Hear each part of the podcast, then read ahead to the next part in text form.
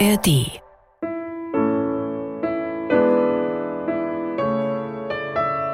Das MDR Klassik Gespräch ja, ich freue mich, das MDR Klassikgespräch heute mit dem Flötisten Stefan Temming. Ich habe das Gefühl, wenn es um die Blockflöte geht, dann denken doch viele, sie können mitreden, weil es das Einstiegsinstrument für viele in die Welt der klassischen Musik bedeutet.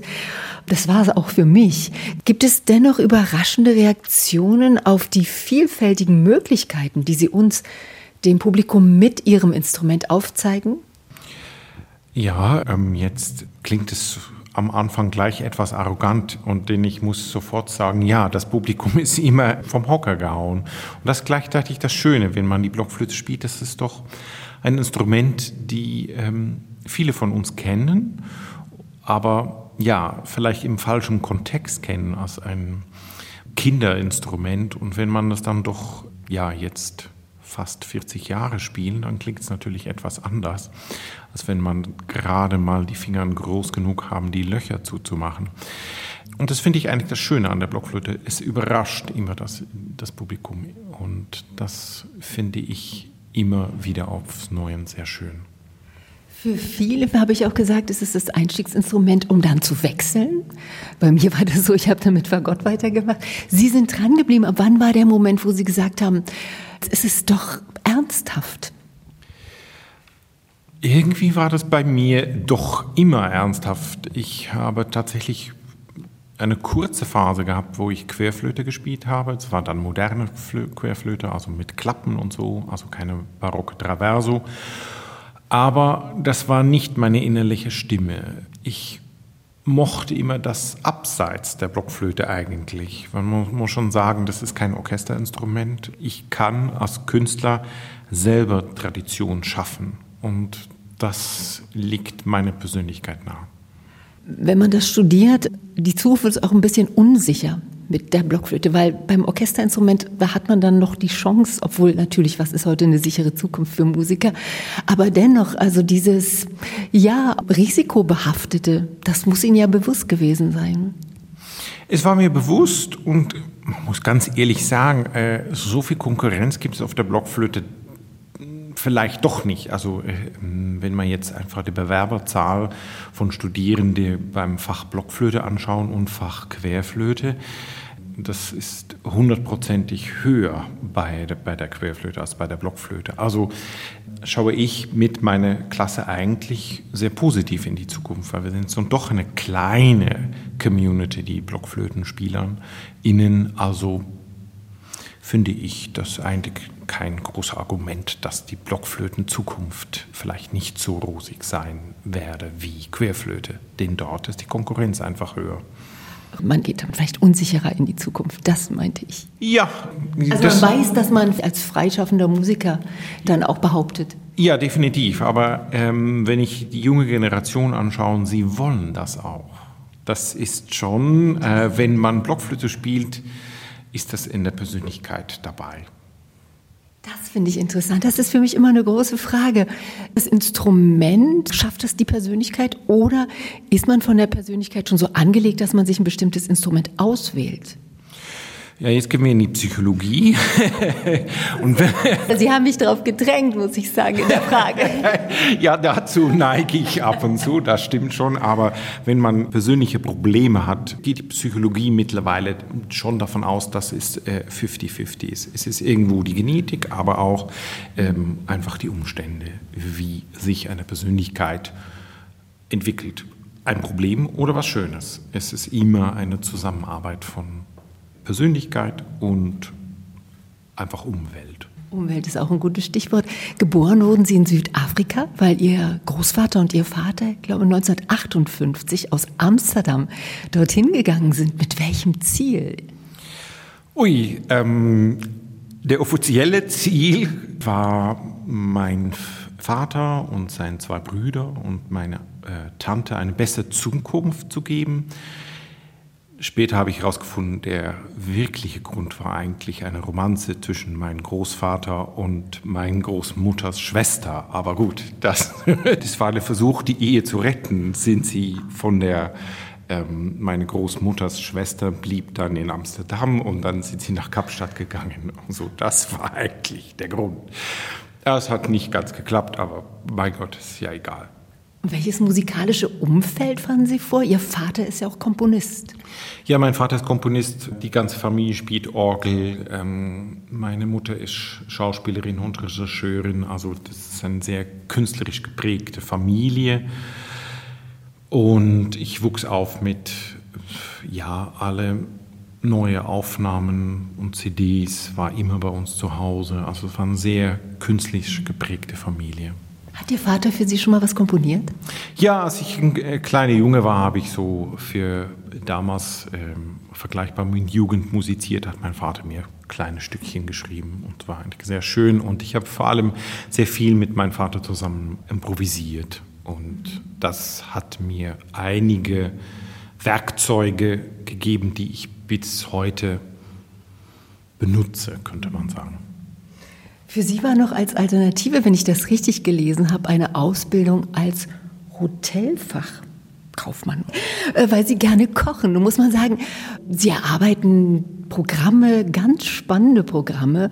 Und auch das ist ein bisschen wie Kochen, weil es müssen bestimmte Inkredenzien auch stimmen.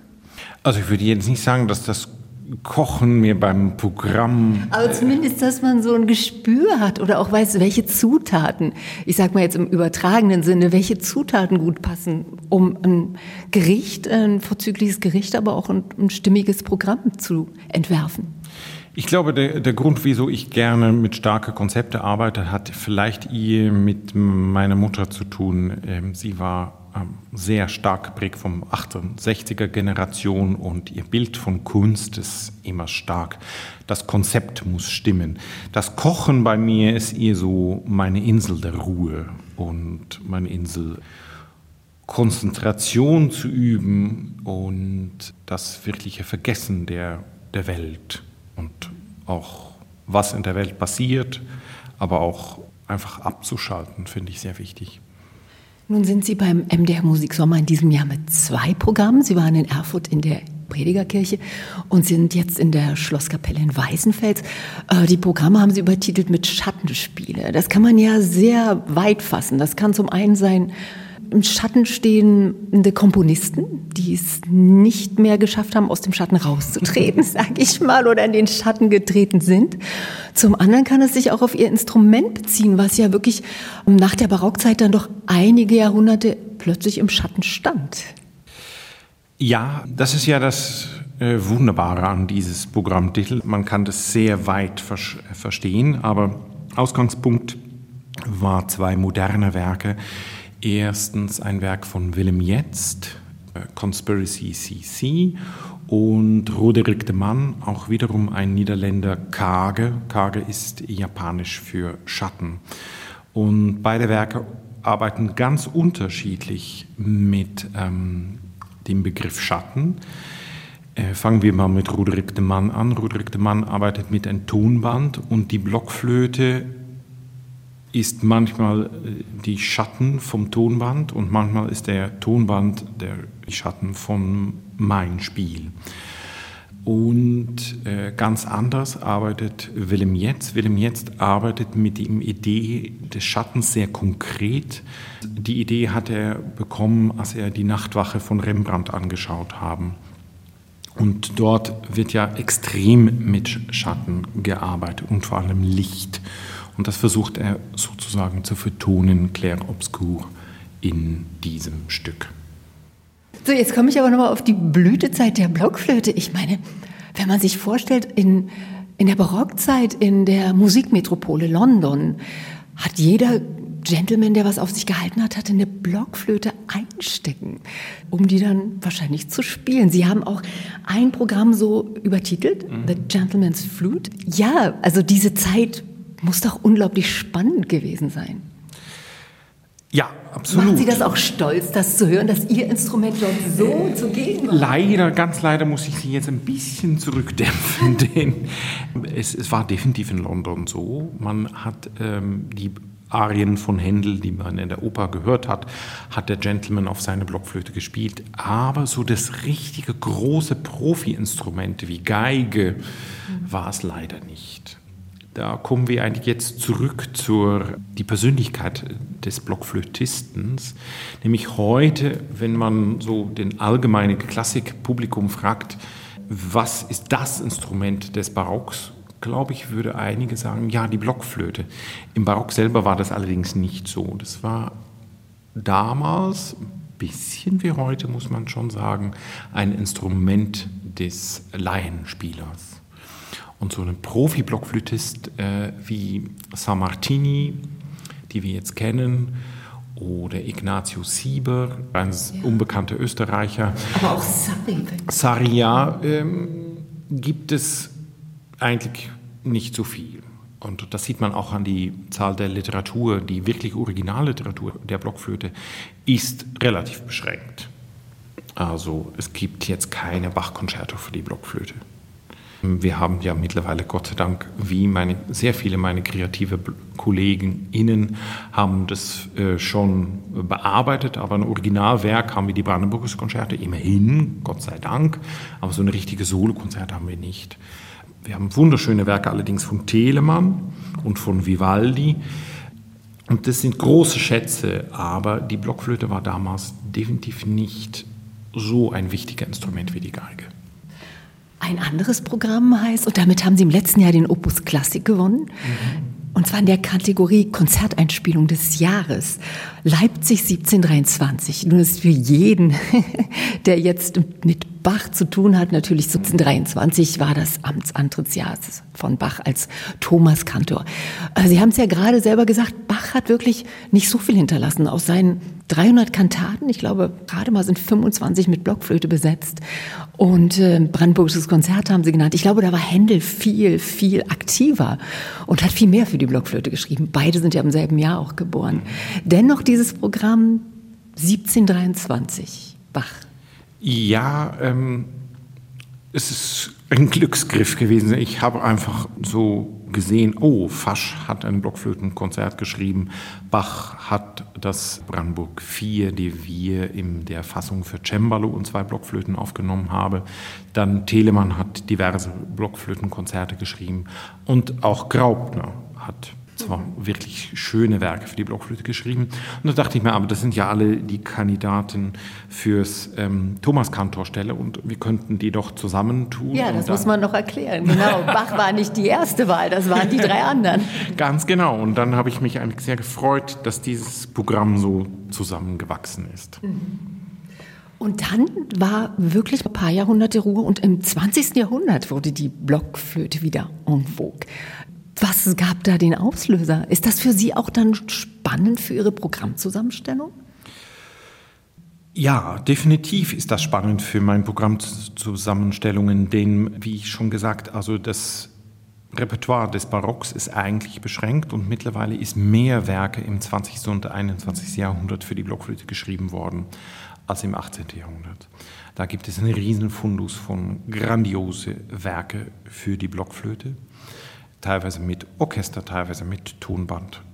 Sehr viel Solo-Literatur, was ein bisschen ein Problem darstellt, denn jeder Komponist wird äh, Ihnen sagen, dass ein Werk zu schreiben für ein Instrument ist fast unmöglich, dass es wirklich spannend ist. Also das konnte die große meistern, aber das kann natürlich auch viele moderne Komponisten, aber es ist immer schwieriger. Ein großes Orchester bietet einfach viel mehr Farbmöglichkeiten.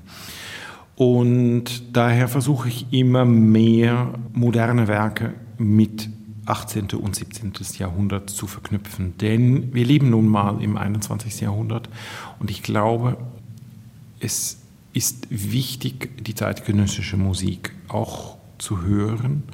Und interessanterweise bedankt sich das Publikum mir immer nachher eher für die neue Musik und weniger für die alte Musik und sagen auch oft, das hat mich am meisten berührt. Das finde ich doch spannend und es ist schön zu sehen, dass es gut ankommt.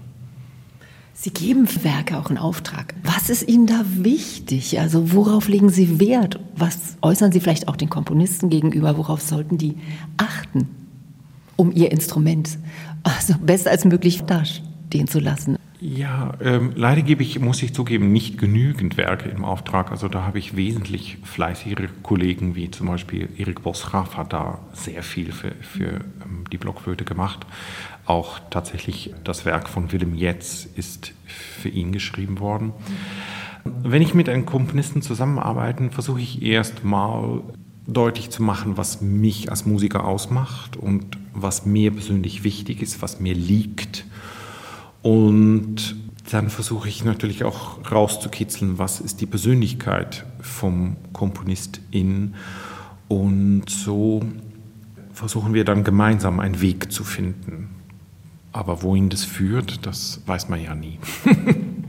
Aber ein neuer Weg ist das mit der Elektronik. Ja, ich mache jetzt ähm, immer mehr mit Elektronik, denn äh, ich arbeite ja als äh, Professor an der Hochschule in Freiburg und eine meiner ersten Seminare, die ich gemacht habe mit meiner Klasse, war tatsächlich über die neue Musik für mich war das damals schon klar, wie wichtig die neue Musik ist, aber jetzt in der Zusammenarbeit mit der Klasse ist es mir nur noch klarer geworden, wie wichtig die Sprache für die heutige Sprache der Musik einfach ist. Stefan Temming, wenn man über Ihr Instrument spricht, dann sagt man mal die Blockflöte. Aber die Blockflötenfamilie ist so groß. Es gibt die Diskant, die Sopran, die Alt, die Tenor und sogar die Bassflöte. Gibt es eins aus dieser Familie, was Ihnen besonders liegt? Oder muss man wirklich auf all diesen Instrumenten perfekt sein? Perfekt, glaube ich, muss man nie sein. Okay. Das ist ein großer Irrtum der, der Klassik. Also gut beherrschbar, sage ich so. ja, gut beherrschen sollte, sollte man wirklich alle Instrumente. Die Instrumente waren schon im Barock unterschiedlich. Eine deutsche Blockflöte war anders als eine englische Blockflöte. Eine Blockflöte des 16. Jahrhunderts ist anders als des 18. Jahrhunderts. Äh, es gibt mittlerweile auch moderne Blockflöten. Aber es gibt kein Instrument, die ich, wo ich jetzt sage, das finde ich ist noch schöner. Mir, ich liebe gerade diese Diversität der großen Blockflötenfamilie. Die Umgebung ist sehr, sehr wichtig. Auch ähm, ja, nicht nur akustisch, weil das ist natürlich auch ein Instrument, ähm, was ja vielleicht nicht so trägt wie eine Trompete, sage ich. Aber auch das Umfeld, das ist, es darf nicht zu feucht sein, die Umgebung. Es darf nicht zu trocken sein. Ja, was ist die ideale Umgebung? Ähm, ich spiele ja Gott sei Dank auf äh, Instrumenten, was nicht so super anfällig sind. Ich spiele hochbarocke Blockflöten von der Familie Meyer Blockflöten und dann spiele ich beim modernen Orchester und auch heute spiele ich eine sogenannte Igel-Blockflöte. Das ist ähm, entwickelt worden von Adriana Breuking. Und dann kann man mit diesen Instrumenten sind so laut und so stabil, dass man eine geniegende Akustik spielen kann. Natürlich gibt es Akustiken, wo man gerne spielt und weniger gerne spielt. Das ist natürlich so, aber das geht auch ein Geiger oder ein Pianist so. Wünsche ich Ihnen, dass das immer so bleibt, dass die Akustik gut ist, dass das Publikum aufmerksam ist. Und für heute toi toi toi und danke für das Gespräch, Stefan Termin. Ich bedanke mich, es war sehr schön. ARD